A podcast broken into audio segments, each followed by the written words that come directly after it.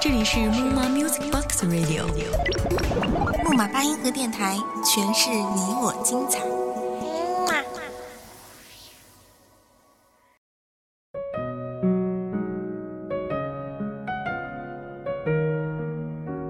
如果有一天我会死去，那我的骨灰一定要撒向大海，因为肉体可以被束缚住，但灵魂一定是要自由的。欢迎来到木马八音盒电台，我是主播白泽。今天要给大家分享一篇来自文编 A 六的文章，写给自由的信。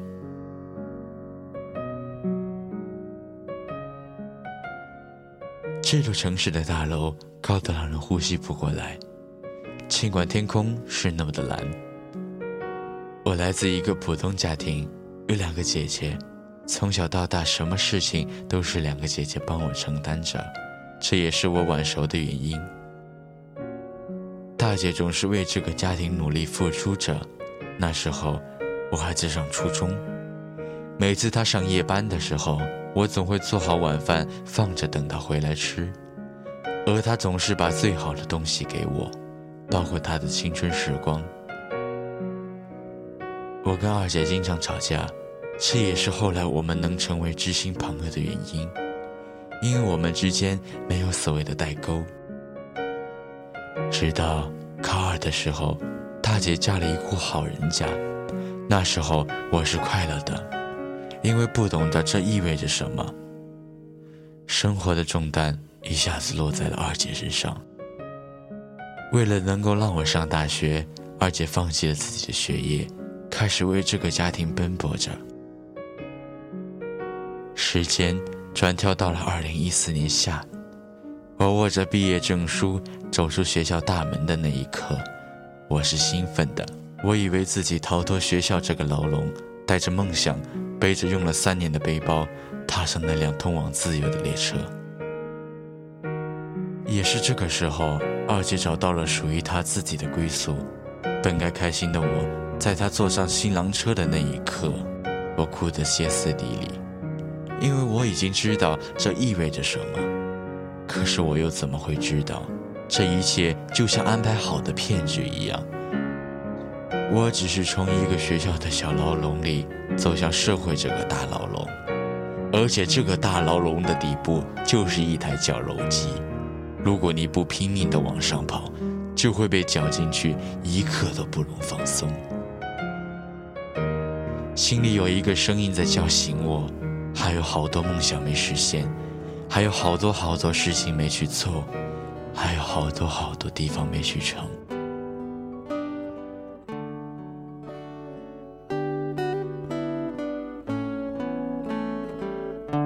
我想，我应该是一朵死去的花，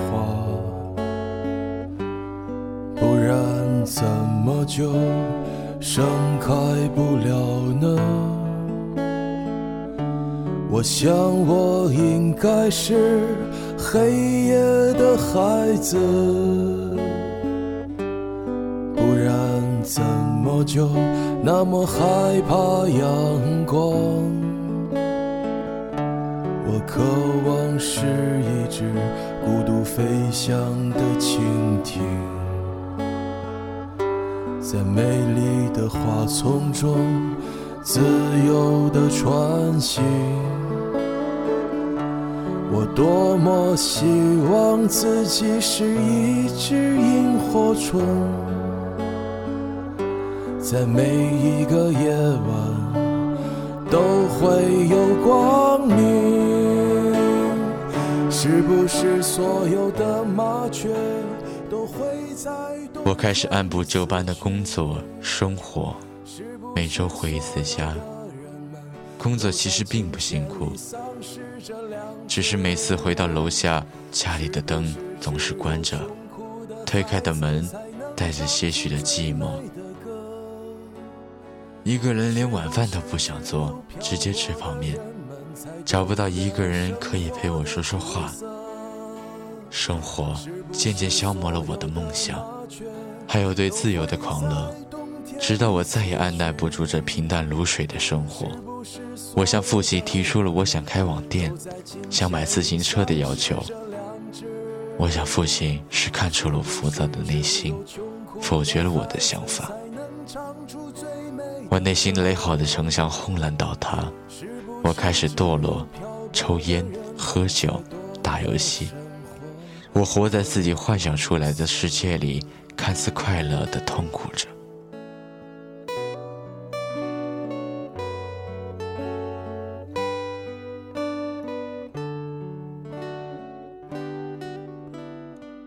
用之前的一句话说，便是没心没肺的对日子，浑浑噩噩的过生活。迷茫与空洞的生活就这样持续了接近三个月，我也不知道自己是怎样觉醒的，或许是旁人指点，或许是突然醒悟，又或许是习惯而接受了。我想，也可能是因为二叔的突然去世对我的触动吧。我开始思考一些没有答案的问题：人活着是为了什么？我们这么努力又为了什么？我们最后能带走些什么？而这些没有答案的问题，我想时间会给我一个合理的解释。自由的穿行，我多么希望自己是一只萤火虫。在每一个夜晚都会有光明，是不是所有的麻雀都会在冬天里死去？是不是所有的人们都在金钱里丧失着良知？是不是只有穷苦的孩子才能唱出最美的歌？是不是只有漂泊的人们才懂得生活的苦涩？是不是所有的麻雀都会在冬天里死去？是不是所有的人们？都在金钱里丧失着良知，是不是只有穷苦的孩子才能唱出最美的歌？是不是只有漂泊的人们才懂得生活的苦涩？就算我不能想通，也应该想通吧。绞肉机不是还在转动吗？如果你明白游戏规则，就不该停下来。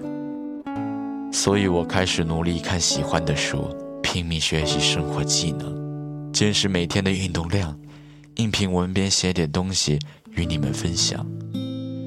我都舍不得让自己停下来，因为我知道我的休息可能会让人跑在我的前面。是啊，我失去了狂热的自由。可是我目前没有办法改变，我努力奔跑着，就是为了有一天能够重获自由。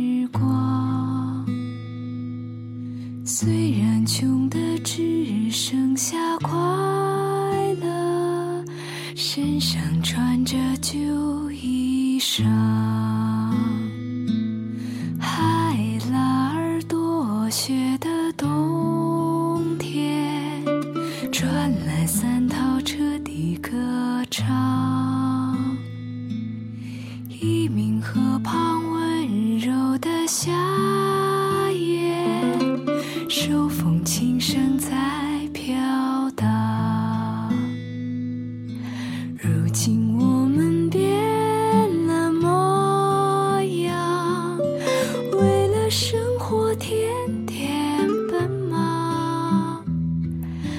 但是只要想起往日时光，你的眼睛就会发亮。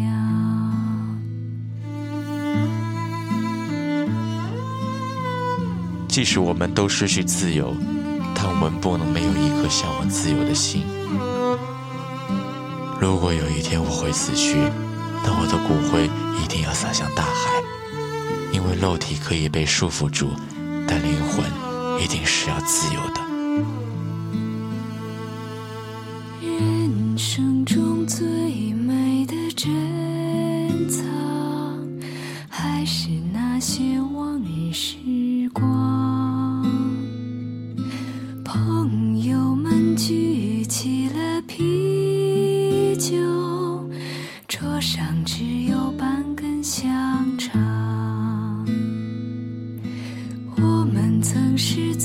最好的伙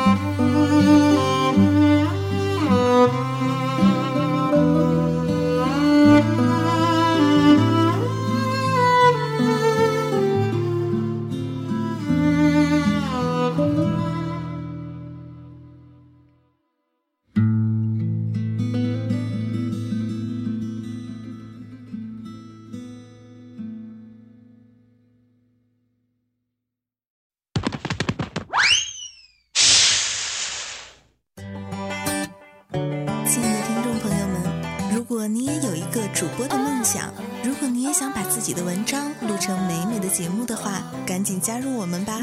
木马八音盒电台正在招聘文编主播。应聘群三四零三二七一五五，记住喽，是三四零三二七一五五。